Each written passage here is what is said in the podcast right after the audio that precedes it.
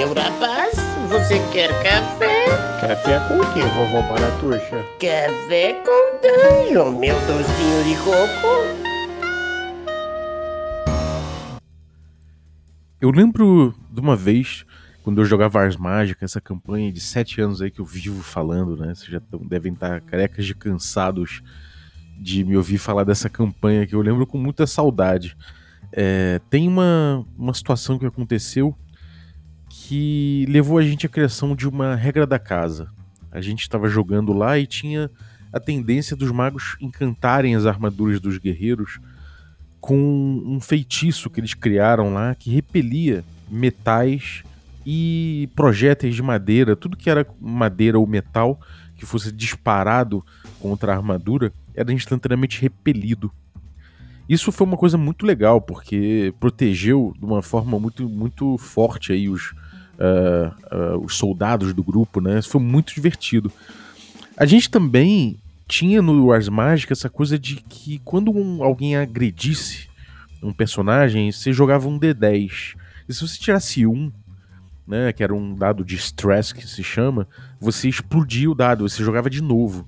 Depois, se você tivesse mais um, você explodia o dado de novo e jogava de novo. E você ia multiplicando. De forma que, se você desse muita sorte, fosse muito cagão, você podia explodir o dado várias vezes. E chegar, tipo, a 300 de, de, de rolagem, né? De um resultado. Uma dessas vezes, a gente estava com um companion, que é um herói, né? Um protagonista não mágico de um dos, person... um dos jogadores, que no caso é um dos nossos assinantes aí, o Felipe Scosteg. Um abraço, camarada, saudades. E ele tava com esse cara e ele desafiou um cavaleiro do, pântano. Esse cavaleiro do pântano acabou agredindo ele e lançando um virote de besta na sua direção. Aquele virote veio na sua direção e, ele, e eu acertei com, sei lá, 320, sei lá quanto que deu, 256, algum número alto desse assim. E, e todo mundo olhou e falou: putz, isso era pra ser uma morte, né? O, senti o sentimento foi de, de todo mundo foi que aquilo devia ser uma morte, apesar do encanto na armadura. É... Recapitulando um pouquinho antes, na semana anterior, a gente tinha decidido uma regra da casa por conta disso tudo. Não muito por conta da defesa dos jogadores, mas porque os inimigos começaram a usar isso também nas armaduras, é, obviamente, né? Alguns outros inimigos que tinham também acesso à magia. Então, os jogadores resolveram combinar que números muito altos é, diriam que a, o virote ou o projétil ou qualquer peça de madeira ou metal que fosse tirada contra a armadura, ele seria, defletido, ele seria refletido, né? Seria defletido, na verdade. E, aquela, e aquele projétil ganharia um caminho, mas ainda assim, nessa, nessa escapada da armadura, poderia acertar a cabeça, por exemplo, do alvo, ou um braço, né? Poderia causar um ferimento. Então, quanto mais alto fosse, se fosse muito alto, né? Se, se a rolagem de ataque fosse muito alta, é, aconteceria isso. Voltando pro, Trist pro Tristan, essa foi a primeira vez que a gente aplicou a nossa regra da casa recém-promulgada. Né? Tristan, o personagem do Felipe, recebeu esse ataque de virote e com 256 ou sei lá, 320, não lembro quanto que foi que eu tirei, a gente teve que aplicar a regra. E foi a primeira baixa, tanto de inimigo quanto de personagem é, do, de jogador que a gente teve com essa House Rule, que passou a ser conhecida como a Lei Tristan. Né, Felipe? Você deve lembrar desse dia. Eu achei outro dia o texto da Lei Tristan num blog que a gente fazia guardando isso aí. Se você é assinante do café, você pode me, me dar um toque que eu passo essa Lei Tristan para você ver o caso que foi engraçadíssimo. Mas enfim, isso tudo aí pra gente começar o episódio de hoje. Eu vou falar hoje de regras como marketing. E eu vou linkar essas coisas aí que, que, que é o que eu botei até agora, eu vou fazer esse link. Mas antes, eu queria passar um recadinho para vocês. Além de você se tornar um assinante do Café com Dungeon a partir de 5 reais em picpay.me barra Café com Dungeon, agora tem um outro jeito de você apoiar o seu podcast favorito. A gente abriu a nossa lojinha de camisetas e de estampas e de canecas e de tudo mais. Mas por enquanto a gente está em pré-venda aí para começar a azeitar, viabilizar nosso negócio. Então, se você curte aí a ideia de ter estampa de RPG para você levar no peito aí o seu hobby com orgulho, dá uma olhada aí na nossa loja bit.ly, né, bit.ly barra RPG Swag. Dá uma olhada lá, porque, cara, a gente já tá com duas estampas em pré-venda. A primeira estampa é do Café com Dungeon, é o clássico, né, do Café com Dungeon. E outra estampa é do Herói Morto Não Ganha XP, uma bela lição de vida. Dá uma olhada lá. É, pô, se você curtir, compra aí que, cara, se essa lojinha engrenar vai ser muito maneiro, vai, ser, vai ter muita estampa legal, vai ter muita caneca legal, vai ter muito, muito sticker legal, vai ter muito, muito swag interessante aí. Então cola no nosso swag e, e, aproveita e ajuda o seu podcast favorito, principalmente nessa Black Friday aí. Como tá em pré-venda, não vai ficar para sempre no ar essa venda aí. A gente, a gente vai tirar esses produtos do ar em algum momento. É, ali em janeiro, né? Início de janeiro a gente vai tirar do ar. E não vai até o meio de janeiro, no máximo, essas entregas já, já vão ter sido feitas. Então, é isso aí. Mas vamos lá pro episódio de hoje. O tema é regras como marketing. É que eu cheguei aí, né? É... Toda essa pesquisa que a gente vem fazendo em torno do Old School, que você deve ter acompanhado aqui no Café com Dungeon, né? Do RPG Old School, é... me levou a, um, a, uma ideia de que você pode usar ali o sistema como uma caixa de ferramentas, né? O D&D, os RPGs antigos como uma caixa de ferramenta que te permite ali arbitrar situações conforme a narrativa pede, né? Então você Tipo, pô, se a narrativa tá pedindo ali que, que aquela cena dramática possa ser resolvida com uma rolagem de encontro randômico, então eu vou, eu vou fazer isso, eu vou pegar e vou usar essa rolagem de encontro randômico como uma ferramenta para resolver a cena. Isso foi me libertando muito da ideia de você ter um sistema tudo prescrito, né, com, com as regras todas prescritas, prescritas, e por mais que o D&D, desde sempre lá no início, ele se vendesse como uma caixa de ferramentas, né, ele nunca se apresentou como tal, ele sempre se apresentou como prescrições, né, ele, como procedimentos, ele precisava fazer isso. Por quê? Porque ele precisava que as pessoas fossem entendendo como se joga aquilo, né? Você entendendo qual a proposta do D&D. É... Porém, eu vim eu, eu com, com, essa proposta do old school, do rulings not rules, né, da, das arbitragens em vez de regras, das regras como caixa de ferramenta, eu vim me libertando. E eu vim chegando à conclusão de que a gente pode ter jogos mais livres. No Ars Mágica, uma, a gente fazia parte de uma mailing list, né, que discutia o jogo, a principal do mundo, que era uma playlist que ficava inclusive no, nos servidores de Berkeley. Tinha muito acadêmico, né, que jogava Ars Mágica.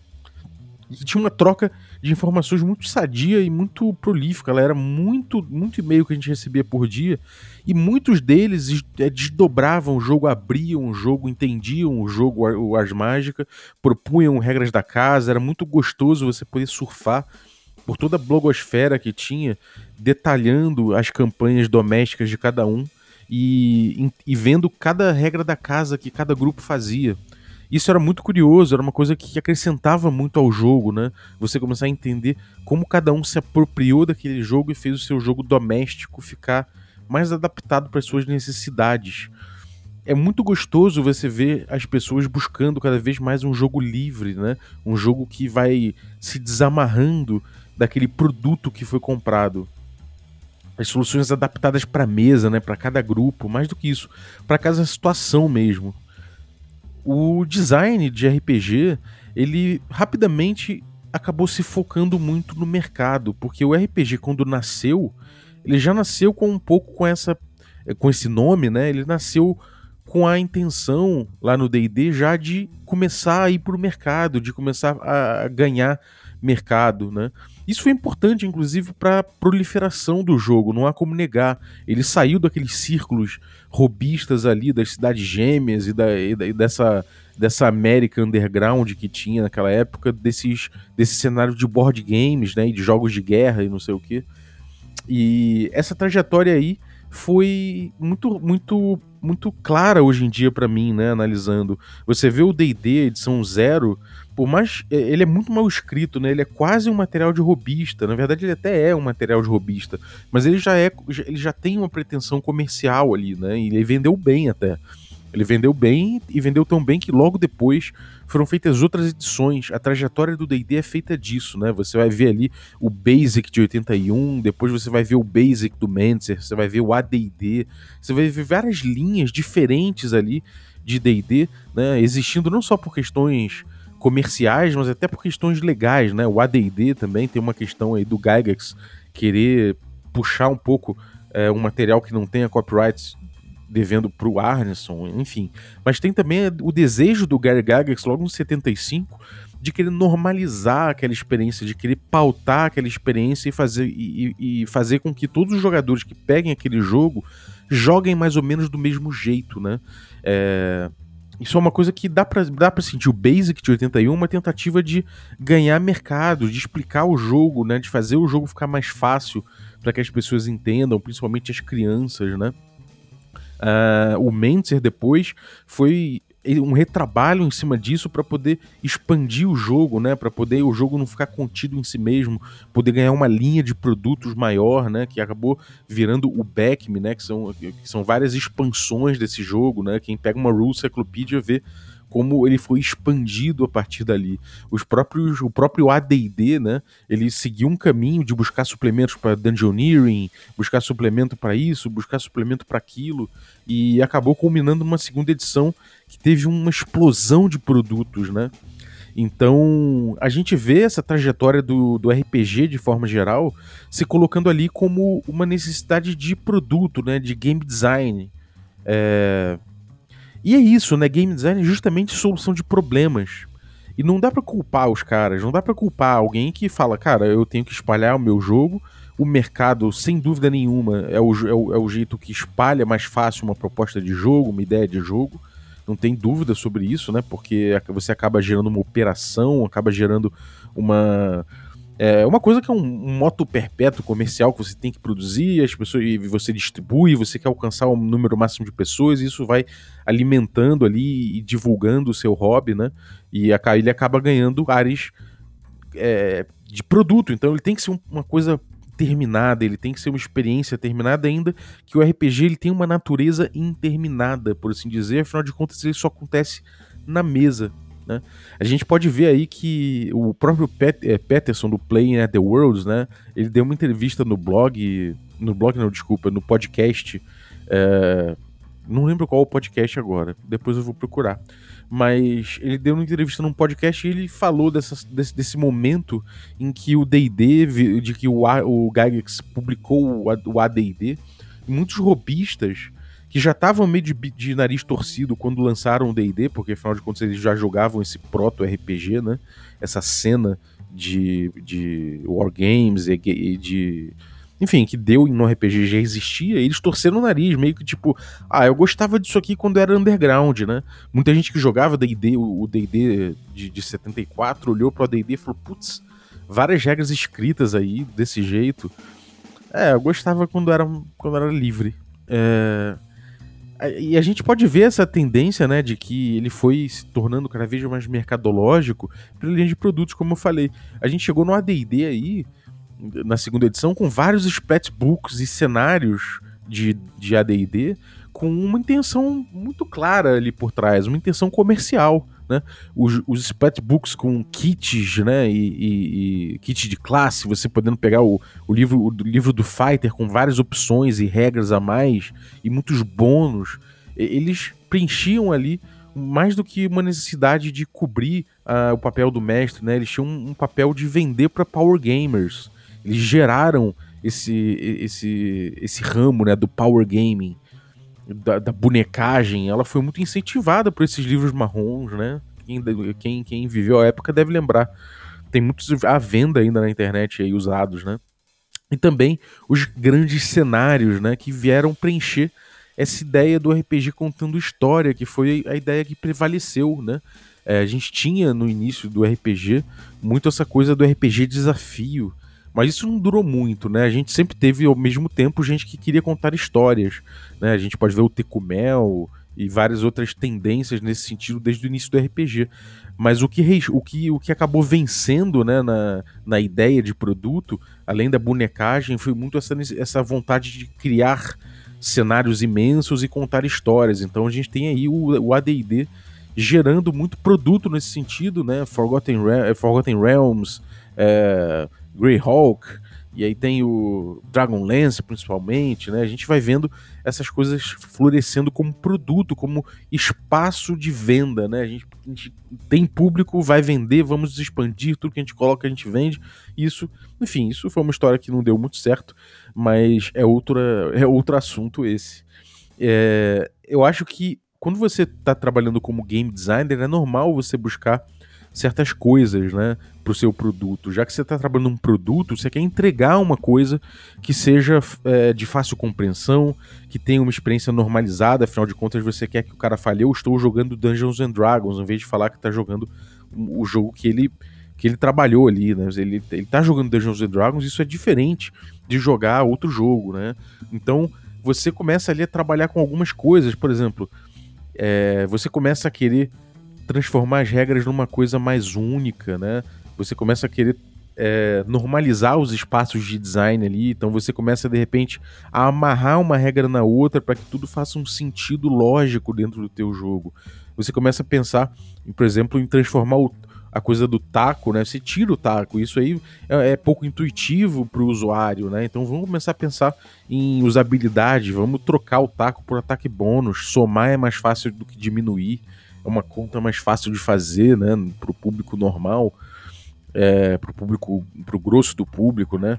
É, então a percepção de facilidade das pessoas é, é, é, muito facilmente mexida em relação a isso. Então o D&D ele foi tomando esse caminho, ele foi. A gente vê que sistemas bem estruturados começaram a aparecer, ou seja, a, eles foram perdendo modularidade, né? Que era tipo você ter uma regra que resolve cada situaçãozinha ali do jogo. É, regras intercambiáveis, inclusive, né, por conta da natureza ferramental, mas você vem trocando isso por um sistema muito bem amarrado, com prescrições muito bem dadas. Então, quando acontecer tal coisa na mesa, você usa determinada mecânica. Então, esse tipo de coisa foi vai pautando o, jo o, jogo, né? A gente chega aí nos anos 2000 com várias tendências aí, né, de, de game design que começam a aparecer muito claramente, tipo design concêntrico, né? Você focar numa mecânica única, quase todas as mecânicas que regem o jogo, né? Isso é uma ideia de design que vem daí.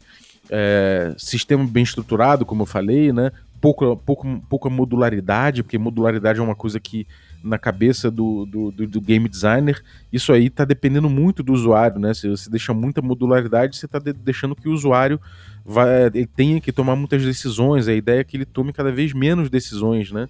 Que pelo menos o mestre ali, que ele tenha um papel mais regulado, que ele não seja esse cara com tanto poder que ele consegue estragar uma experiência que veio com o jogo, né? Então vamos delimitar o poder do mestre, inclusive porque é, provavelmente, né? Isso, isso foi uma solução de problema também. Então provavelmente houve muitos mestres que estavam abusando de seu poder durante o RPG, e isso provavelmente era uma, uma reclamação recorrente, e aí os RPGs começaram a regular o poder do mestre primeiro, é, fazendo isso criando direitos para os jogadores, né? Ou seja, falando, então, meu filho, aqui, você tem skills, você tem perícias, então o mestre tem que testar essas perícias. Ele não pode chegar e falar que você não consegue. Você tem aqui as perícias e isso é o direito de você testar a sua perícia. Olha aqui, meu filho, o mestre não tem o direito de dizer como seu personagem vai morrer. Você tem aqui certos é, certos pontos aqui, você tem pontos de HP, né? Você tem isso, tem aquilo. Isso tudo são delimitações né, da, da experiência. E, e, e elas são. É, é, natural que elas ocorram, porque é, você está ali propondo um jogo, né? Você está propondo uma coisa comum a todos ali, uma, uma experiência que pode ser dividida. E eu entendo muito, eu, eu, eu inclusive eu acredito que é necessário, muito, muitos muitos elementos de game design são necessários. Você precisa de regras, você precisa de um espaço comum, lúdico, né, que as pessoas possam jogar o mesmo jogo. Isso é muito necessário. Mas o desdobramento disso com o tempo é que a gente vai chegando a uma grande usabilidade, uma, uma usabilidade muito maior em termos de o game designer pautando a experiência que vai ser jogada. E a partir existe um certo limiar, né? A partir do momento que você começa a deixar o seu jogo é, com um pouco menos com aspecto de ferramenta, um pouco com um pouco menos de modularidade, você começa a cair nessa nessa nessa coisa do produto, né? Você está jogando aquele produto, aquela coisa que o game designer propôs e que você vai experimentar, né? Você vai o caminho está diretamente ali entre você chegar e experimentar uma proposta de game design e não você experimentar, você fazer uma experiência da tua mesa, né? É uma experiência da tua mesa se enquadrando naquele, naquela proposta de game design, né? A gente teve aí a Forge, né, nos anos 2000, discutindo o principal fórum de discussão de, de RPG, que talvez jamais tenha existido na internet, né, o mais importante de todos. Ele teve muitas contribuições interessantes, inclusive a importância dos manuais, né? É, você tem ali a, a, experiência do design muito bem pautada nos manuais, você tem aquele, o teu jogo ali muito bem colocado, a importância de que, de que o jogo, todo mundo consiga ler e jogar o mesmo jogo, que o, você não precise de um bom mestre para jogar aquilo, que você não precisa ter experiência no jogo para jogar aquilo. É, tem muita essa analogia com, com board game, que você pode pegar uma caixa de, de board game, virar a tampa e as regras cabem ali atrás, né? Isso é uma, é uma é uma preocupação muito, eu acho muito justa e muito, e, e muito presente na Ford, né? E isso teve uma decorrência, que foi os game designers olharem para os seus próprios jogos e falarem, bom, você pode modificar o que eu estou propondo aqui, mas aí você não está jogando mais o meu jogo, você não está jogando mais esse título, né? Você não está mais usando o meu produto, você está jogando um, uma outra coisa. E isso é um discurso que perdura até hoje, né? É uma coisa que eu acho muito curiosa, porque é, em algum ponto, né, você, você ter esse tipo de mentalidade talvez vá contra essa natureza doméstica do RPG que eu estava falando, né? A gente teve uma revolução indie na internet. Felizmente, uh, a gente vê muito, muita produção indie acontecendo na internet e a gente vê que ela vem muito nessa onda, né, da, da, da, de você pautar experiências e tudo mais. Então você vê milhares de jogos sendo feitos, gems, sem qualquer playtest, né? Botando jogos ali feitos às pressas em, sei lá, 48 horas, em, em sei lá, em 10 dias, em uma hora, sei lá. São, são gems muito rápidas, assim, e a galera já sai colocando aqueles produtos à venda, né? Aproveitando o hype que foi gerado com aquilo e vendendo seus produtos, né? Então, às vezes fica mais importante você ter uma ideia que seja que pareça transgressora ou um tema interessante do que necessariamente você você ter um, um, sistema acabado dentro disso, né? Isso me parece uma dissonância muito grande, né? Ao passo que você tem essa ideia de que você vai pautar a experiência do jogo lá desde, desde o início, é, você, tem a, você tem esse lado de de que você não tem ali muito tempo de fazer playtest para ter certeza de que a experiência que você está propondo ela tá bem amarrada, se você não tem muito tempo, isso acaba gerando uma certa dissonância e isso levou, eu acho, a esse boom de games minimalistas, né? E que na verdade não são tão minimalistas, eles são na verdade mal resolvidos, né?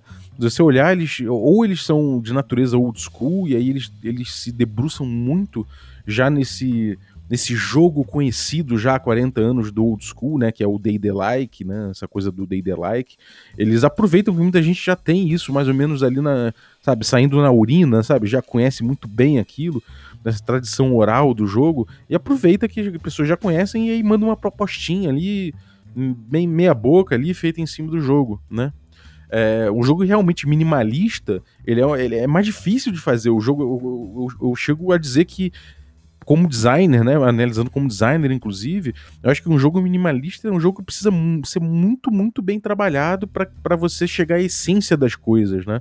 Então, eu, é, quando você vê muitas gems, assim, com jogos muito minimalistas, eu, eu olho com muito ceticismo, né? A maioria deles simplesmente vai gerar muita lacuna, né? Seja esperando você resolver essas lacunas com seu conhecimento prévio, né, sobre old school, ou se for jogos muito modernos, muito, muito doidões, eles vão, eles às vezes simplesmente faltam um espaço de design ali, ou pautam muita experiência numa dinâmica só, numa questão só, num, num espaço de jogo muito curto, né? É como se fosse uma, uma experiência, uma mini experienciazinha, sabe? Então a gente vai jogar aqui um, um jogo que vai, sei lá, que vai simular uma reunião da máfia, sabe? E acabou. Eu acho isso muito maneiro, na verdade. Mas às vezes a falta de playtest e tudo mais leva você a ter uma experiência fraca disso aqui, né? Essa, essa, essa mini reunião da máfia aqui. Você fala, cara, isso aí, beleza, achei maneiro, mas isso aí seria uma coisa que aconteceria naturalmente numa mesa de RPG, espontaneamente, sem você precisar ter uma solução de fora para isso. Né? É, e eu não tô condenando, tô achando, na verdade eu acho muito, muito legal porque isso gera, na verdade, uma tendência do it yourself, né?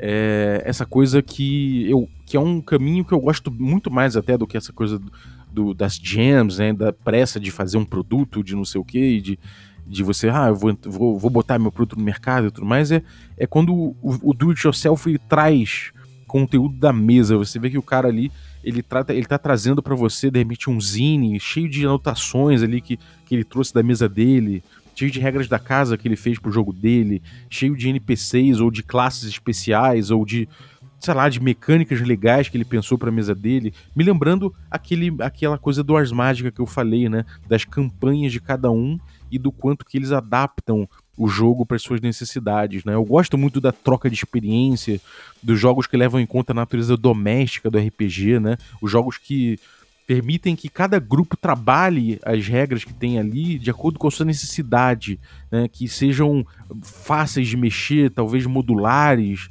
jogos que, que expliquem até por que, que determinada regra existe, não simplesmente coloque ali como um procedimento, mas explique para você, porque se você entender como funciona aquela regra e qual o intuito dela, você mexe nela mais facilmente, né?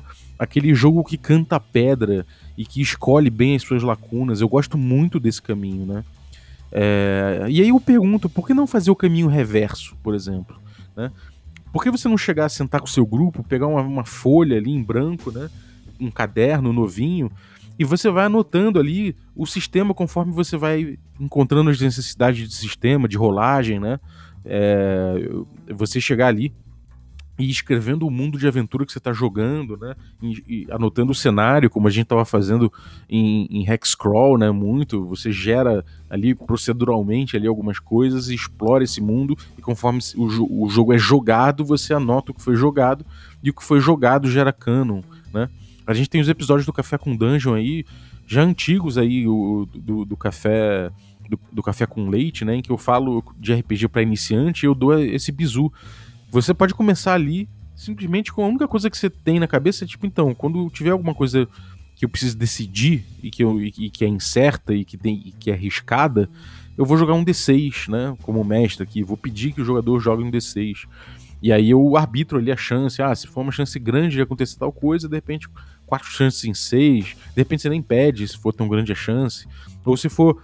Se tiver uma chance muito grande da merda, aí você, pô, fala que o cara tem só uma ou duas chances em seis de se dar bem, né? Então, é, esse diálogo, essa coisa, você pautar o jogo no diálogo e, e usar, conforme necessidade ali, é, uma, uma intervenção de, de mecânica, de sistema, você vai anotando as soluções que você está dando para você ter consistência no futuro. E no fim você vai ter ali um, uma, uma folha, um caderninho todo anotado com a sua campanha, não levando somente em conta os aspectos de, de cenário, de jogo, mas também da própria, das próprias regras que você está criando para o seu grupo, que estão fun funcionando para vocês. E aí, quando termina a sessão, de repente vocês ficam debatendo sobre, pô, mas aquilo seria melhor resolvido se a gente tivesse feito dessa forma aqui. O que, que você acha? Pô, maneiro, vamos anotar isso aqui. De repente, quando aparece uma coisa de novo parecida, vocês resolvem da mesma forma, né? Eu acho isso muito bonito, é um caminho reverso que não passa pelo mercado, não passa pela necessidade de você comprar um material, de você conhecer a proposta de um game designer, não passa. Passa por você e o seu grupo fazendo uma contação de história e jogando ali de acordo com, que, com a necessidade, né? É... Isso, inclusive, é uma questão de acessibilidade. Você só precisa de lápis, papel, caneta, né? Você abre um, um server no Discord ali, joga com o seu amigo. É começa pelo simples, vai melhorando, entendendo a sua consistência, as suas soluções e tal. Muita gente vai falar que, ah, mas isso aí me leva a uma dependência do bom mestre, essa figura do bom mestre, né? E eu entendo todas as críticas e, e eu, eu coaduno com todas as com todas essas ideias aí, essas críticas que se faz a figura do bom mestre, né? De que, ah, qualquer sistema pode ser salvo por, por, um bom mestre. Ah, pode parecer complicado, mas o bom mestre saberá como usar essa mecânica. É um discurso que você vê, inclusive, em alguns jogos né, de, de RPG, principalmente dos anos 90. Mas não tem tanto problema, na verdade, a gente pensar que o bom mestre existe, né? É, todo mundo quer ser um bom mestre. Ninguém nasce bom em alguma coisa, né? A gente precisa ficar bom nas coisas, a gente, a gente tem que treinar, a gente tem que ter hora de voo, a gente tem que entender as boas práticas, a gente vai ficando melhor nas coisas que a gente faz. E não há como negar que um mestre ruim, um cara que. E o que, que eu quero dizer com um mestre ruim? Talvez um cara que esteja mal intencionado na mesa, um cara que leva problemas pessoais para mesa, ou um cara que não observa boas práticas de RPG, um cara que de repente não entendeu muito bem que RPG não é roteiro, enfim. Tudo isso aí, né, pode levar a arruinar a experiência independente do jogo. Pode ser um jogo completamente freeform, como esse que eu tô falando, ou pode ser um jogo pautado numa experiência fechada, pode ser um fiasco, pode ser um, um apocalipse world, que se o cara tiver a fim de avacalhar, ele vai avacalhar, né? Ou se ele for inexperiente, ele pode se embananar todo e, e uma sessão ruim acontecer, né? Então, o cara e, e entendendo co, como funciona o jogo, como funciona as regras, ou entendendo como propor regras, como funciona o grupo dele, entender a própria mesa, isso eu acho muito valioso, né? Talvez entender, inclusive, a sua própria mesa seja mais importante do que entender o sistema, do que entender o jogo, né? Entender a sua mesa, entender como ela funciona, entender quais são as regras que batem melhor ali, que tipo de regra bate melhor, que tipo de solução bate melhor, né?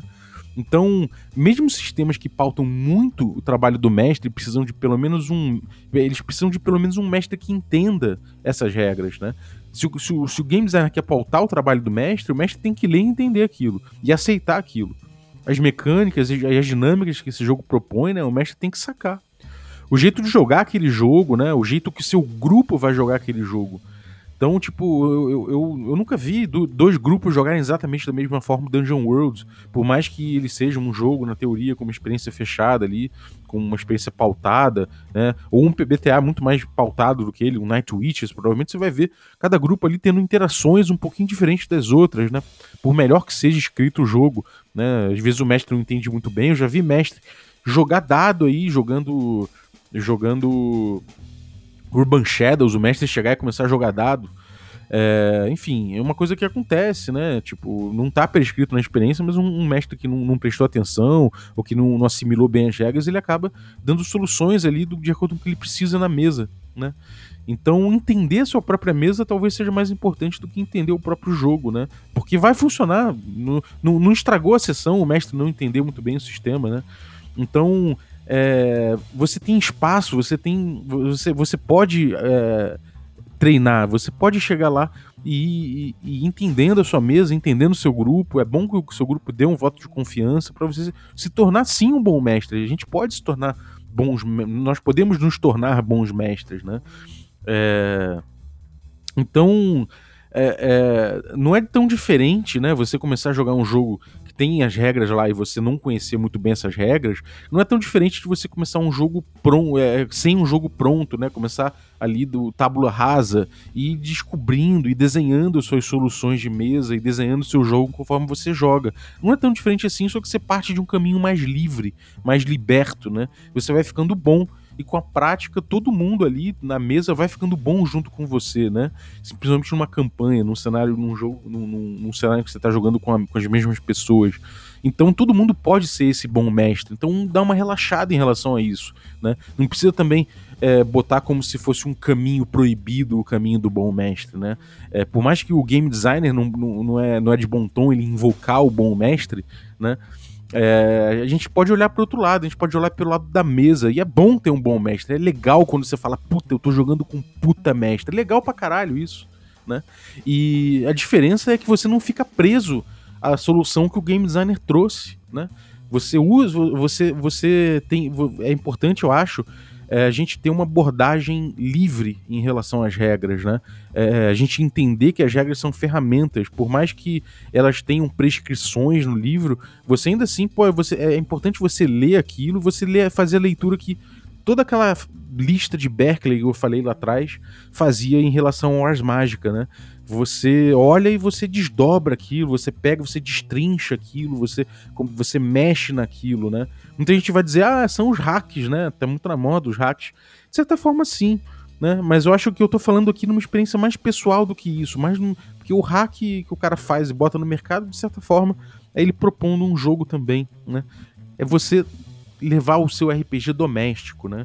Tem aí também esse movimento aí da Free Kriegspiel Revolution, que é equivocado em muitos pontos, nem ele sabe muito bem o que, é que ele é, né? O, a Free Kriegspiel Revolution tem várias propostas distintas e às vezes o pessoal fala umas besteiras em relação à regra, você vê que tem ali umas marmeladas acontecendo e tal, mas ele tem uma coisa muito, muito legal que é resgatar essa figura do umpire, do umpire, né? Sei lá como é que se fala que é o, o, esse, esse, esse juiz né, da mesa que em algum momento se libertou das regras que se tinha tradicionalmente dos War Games, né, e isso no contexto de ensaio de combates né, dentro da, da academia de guerra, e, e, ele começa a analisar pessoalmente né, as soluções ali dos jogadores. É claro que não é sadio, porque é completamente arbitrário, né? Ele diz isso porque ele é bom, porque ele tem patente, inclusive, sobre os outros participantes.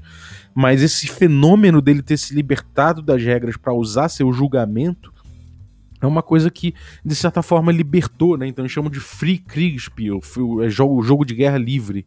E é, o nosso RPG ele nasceu livre de certa forma, né? É, então, esse momento pré-DD, inclusive, existia ali muita gente já jogando DD sem dar esse nome, né? Jogando RPG sem dar o nome de RPG. E isso era um momento muito, muito importante também, muito interessante da gente ver. Porque, na verdade, é, existe uma tônica do, é, do RPG que, que é livre, que é o que acontece nas mesas, que é indomável, né? É um cavalo indomável cada mesa no RPG vai jogar do seu jeito. Às vezes basta mudar um membro da sua mesa, um jogador da sua mesa, não precisa nem ser o mestre, e você vê que a experiência já muda, né? E que de repente, se você se sentir livre, você pode de repente trabalhar o espaço ali de soluções na mesa de uma forma também mais livre. Então, vamos a gente é, vamos pensar que a gente pode se libertar dessas, dessa necessidade de mercado, né? Dessa apresentação de jogo que o mercado faz, né?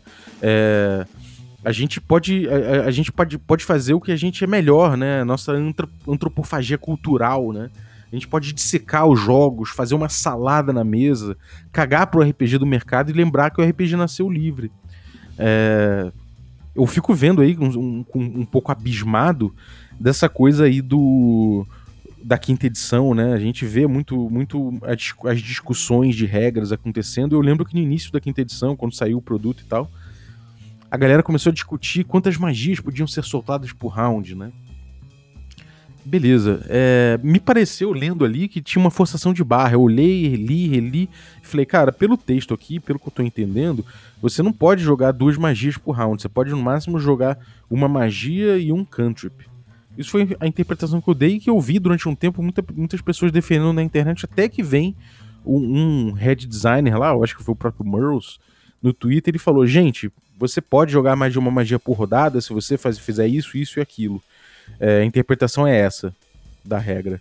E aí eu vejo que talvez ele tenha ali feito uma interpretação do jogo de acordo com o que ele achou melhor em, em relação a demandas de público. Ou seja, ele, ele tá fazendo uma análise de regras que não é rules as intended, né? Regras como desejadas, não é o rules as written, regras como escritas, mas talvez uma nova categoria que é rules as marketing, né? Ele tá entendendo o que o público quer daquela, da, daquela regra, daquela mecânica e dando ao público o que ele quer, né? É tipo aquela coisa lá que aconteceu com, com Quake, eu acho, né? Que tinha o Rocket Jump, que não era a experiência desenhada pro Quake essa coisa do cara poder jogar um míssil para baixo e voar praticamente pelo cenário. Né? Ele conseguia alcançar lugares que o game designer não tinha pensado em, em, em botar para os jogadores alcançarem, mas os jogadores alcançavam. E aí o game designer olhou e falou: Bom, é, eu vou eu vou, vou tirar isso aqui, né? Eu não quero que tenha esse Rocket Jump. Só que aí o clamor do público levou ao Rocket Jump de ser mantido, porque o, público gostou daquela, daquela experiência, né? Então aí você tem ali o, o game design, né? Sendo, sendo colocado ali, sendo dobrado, né? Pela vontade do público. Que de certa forma é até legal, porque se é um clamor, clamor popular é porque as mesas estão pedindo isso. Mas ao mesmo tempo eu fico pensando, né? O quanto que você tá, tá criando jogos para agradar e o quanto que você tá querendo agradar a maioria e que, cara, cada mesa é, é particular, cada mesa tem o seu jeito, cada mesa é livre, né? Então você não precisa seguir a maioria. Entenda a identidade do seu grupo, de cada grupo que você tem, de cada grupo que você formar. É legal isso, é maneiro, vai por esse caminho. Tenta jogar mais com as mesmas pessoas mais vezes, né? É, eu sei que, assim, é legal você conhecer um monte de gente jogando tal. É, é, eu acho que talvez o cenário da Covid esteja ajudando isso e online gaming e tudo mais. Mas pensa que é, você jogar também um pouco com o mesmo grupo algumas vezes e conhecendo as pessoas, as demandas daquela mesa específica, aqui é aquela liga que dá, é muito legal de você explorar. E aí me faz de novo cair no nosso grupo de Ars Mágica, né, saudoso, de 7 anos de jogo, em que a gente resolveu fazer uma regra aí para ficar mais legal para o nosso jogo, né? Porque ficava mais realista, talvez, tinha uma chance ainda de dar merda, mesmo com uma armadura encantada para não receber projéteis, né? Ela poderia defletir um projétil e fazer e, e, esse projeto em sua rota de escape da armadura acertar a cabeça do cara que tá ali, né? Então a gente resolveu fazer isso, fazer essa regra para poder para poder botar aquele negócio do there's always a chance, né? Sempre uma chance de dar merda. É... E a gente instaurou essa regra e na primeira sessão em que essa regra estava em uso, um companion, né, um personagem muito importante do nosso camarada Felipe, foi lá e inaugurou a regra tomando uma virotada no meio do peito que foi desviado para a cabeça do pobre, do pobre Tristan. E isso é uma experiência que eu jamais vou esquecer, né? E que se eu tivesse usado o jogo como ele veio do mercado, não teria dado certo, né? A gente precisou chegar e dar uma desdobrada nesse jogo. A gente precisou dessa cultura de Berkeley, né? Lá do, do da mailing list de Berkeley, de pegar o jogo, de abrir, de secar, de mexer sem medo, né? Mesmo um jogo muito bem amarrado, muito complicado de mexer com Mars Mágica, é possível, né?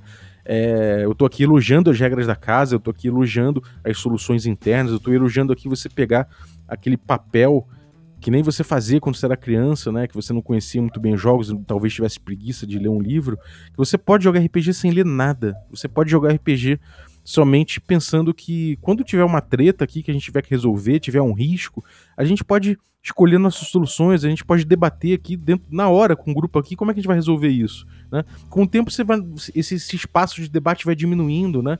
Você, se você for o mestre, se, se tiver um mestre no grupo, você pode ir lá propondo, e aí, tipo, o grupo vai jogando aquilo, vai, vai entendendo como funciona melhor, e rapidinho você vai ter uma mesa ali que tá feita ali de acordo com a experiência que você precisou, nada mais além do que isso. Enfim, isso aqui não é uma, um, um, um libelo anticapitalista, não é nada.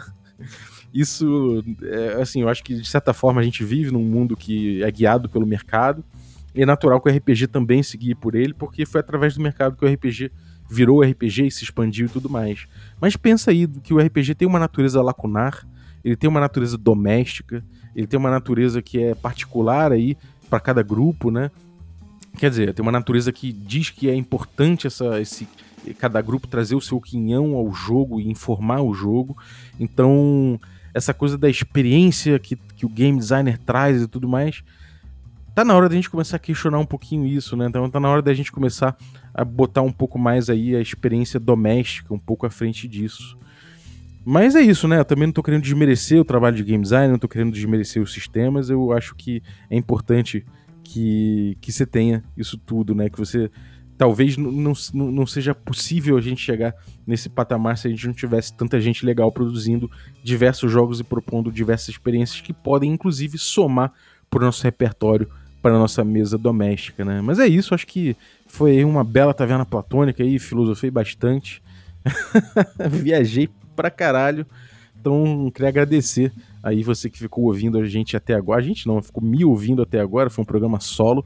Então, muito obrigado aí pela tua audiência. Queria lembrar das camisas novamente. Cara, vai lá, as camisas estão maneiras. A gente quer fazer mais camisas. Eu tenho milhões de ideias de camisa. Inclusive, quero ouvir mais ideias da comunidade para poder produzir, para poder botar na praça. Cara, tá muito maneiro fazer. E, pô, vai ser muito legal se der certo essas pré-vendas aí das duas camisas que a gente tá fazendo: o logo do Café com Dungeon e o Herói Morto no Ganho XP.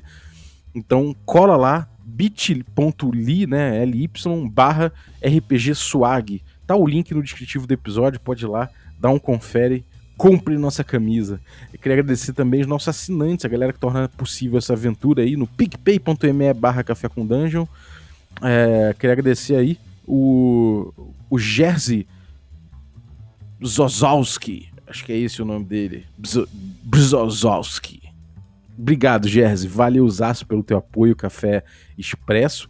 Queria agradecer também aos nossos membros aí, Café com Creme, né? Muito obrigado, galera. E em especial, agradecer aqui um deles, né? O Heitor Coelho, um dos camaradas que jogou lá no Rio de Janeiro essa campanha de Ars Mágica de 7 anos comigo, com o Felipe.